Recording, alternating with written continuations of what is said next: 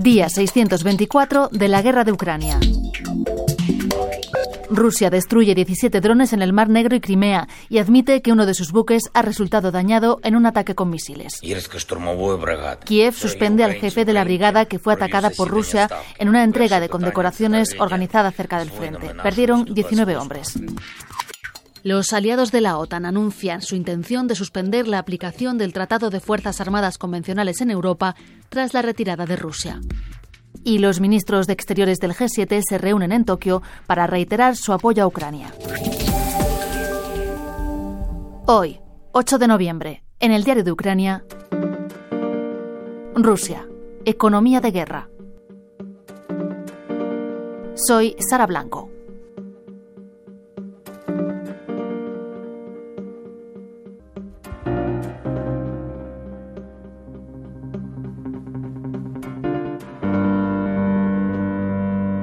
Miguel Otero es economista e investigador principal del Real Instituto Elcano. Miguel, hola, ¿qué tal? Hola, muy bien, gracias por la invitación. Miguel, ¿cuál es el estado de la economía rusa después de casi dos años de guerra? Pues eh, yo creo que mejor de lo que esperaban casi todos los economistas. Em, realmente, pues eh, es difícil recabar números de Rusia macroeconómicos, pero pero así todas todos los organismos internacionales pues piensan que ha caído como un 2,5% más o menos el año pasado y este año pues va a caer parecido, incluso algunos pronostican que, incluso el Fondo Monetario pronostica que va a crecer un poco este año.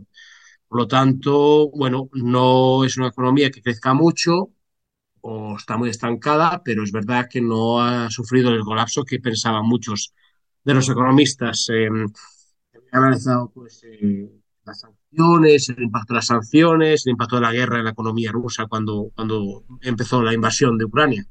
Según la inteligencia británica, el gasto en defensa ha provocado que haya menos gasto social. ¿Hay más pobreza ahora en Rusia?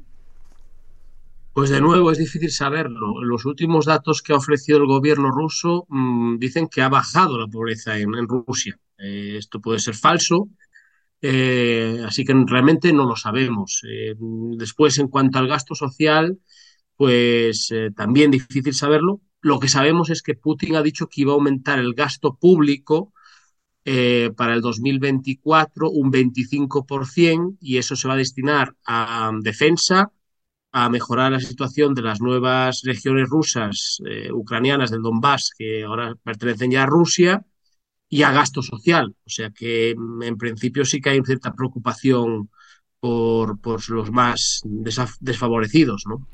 Miguel, otro dato es el desempleo. Parece que escasea la mano de obra. Eh, ¿Qué supone esto para la economía rusa? Yo creo que la economía rusa es cada vez una, más una economía de guerra y entonces pues eh, vemos que hay mayor producción interna eh, y eso hace pues que haya más eh, demanda de mano de obra, eso también hace que haya más, más inflación, eh, y más gasto público además, etcétera. Entonces, bueno, eh, yo creo que al final la visión de Putin es que hay que aguantar, todavía tiene recursos, todavía mucho petróleo, gas, etcétera, muchos países asiáticos, principalmente China y, y la India comercia con ellos, etcétera. Entonces, bueno, hay mucha evasión de sanciones también por todos lados, incluso desde Occidente.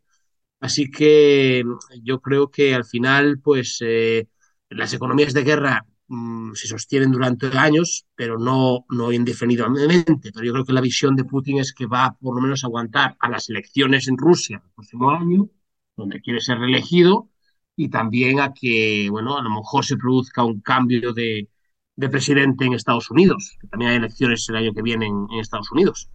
Las exportaciones, principalmente las de petróleo, han caído a causa de esta división mundial que ha provocado la guerra. Eh, ¿Qué importancia tiene esto en sus ingresos? Bueno, aquí también es que es difícil saber realmente los números. Las eh, exportaciones que se están midiendo, etcétera, pues sí que han bajado, porque además el precio del petróleo no estaba como estaba hace, hace un tiempo, etcétera pero mm, es difícil saber cuánto recauda Rusia, ¿no? Y después está todo el tema también de que muchas de las empresas occidentales que todavía operan en Rusia no pueden, eh, no pueden sacar sus ganancias, entonces ahí hay dudas también de qué va a pasar con ese dinero.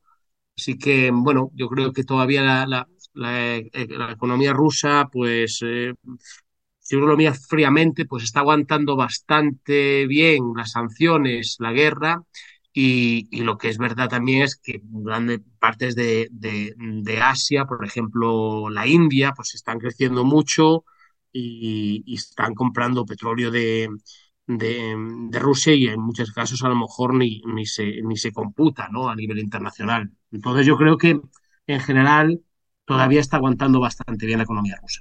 Pues Miguel Otero, economista e investigador principal del Real Instituto Elcano, muchas gracias por volver al diario de Ucrania. Gracias a vosotros. Un placer. Irina tenía 23 años cuando empezó la guerra. Ya nos contó su historia en los diarios de los días 588 y 596. Pero Irina me dijo que además ella quería contar lo que piensa de la guerra. Sí, yo quiero contar que cómo es la guerra y cómo es la guerra para mí.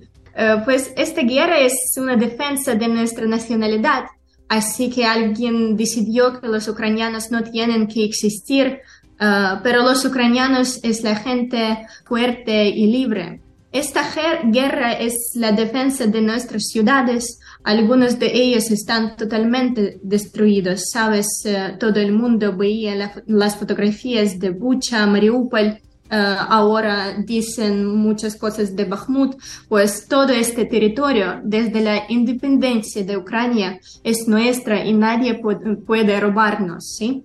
Eh, pues esta guerra es una exclamación que en el mundo moderno no hay puesto a los terroristas. Todos culpables en el sufrimiento de mi país, de mi, de mi gente, tienen que ser castigados. Y yo estoy segura que se hará la justicia.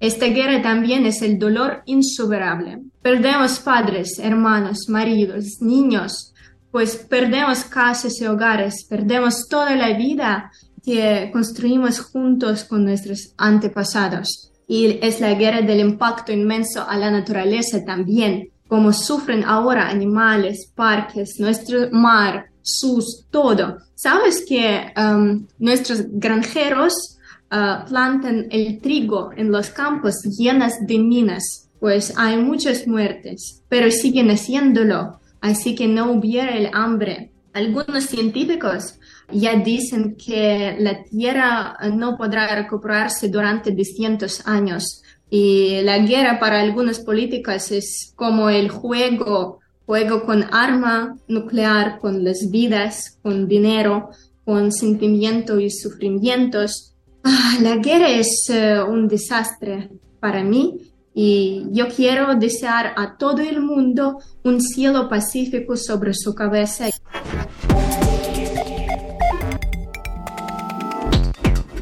Radio Televisión Española ya no tiene ningún periodista en Ucrania y mientras esto sea así, como ya os he contado, no habrá foto sonora. Así que aquí termina este Diario de Ucrania, un podcast producido por el equipo de audio digital de RTV Noticias.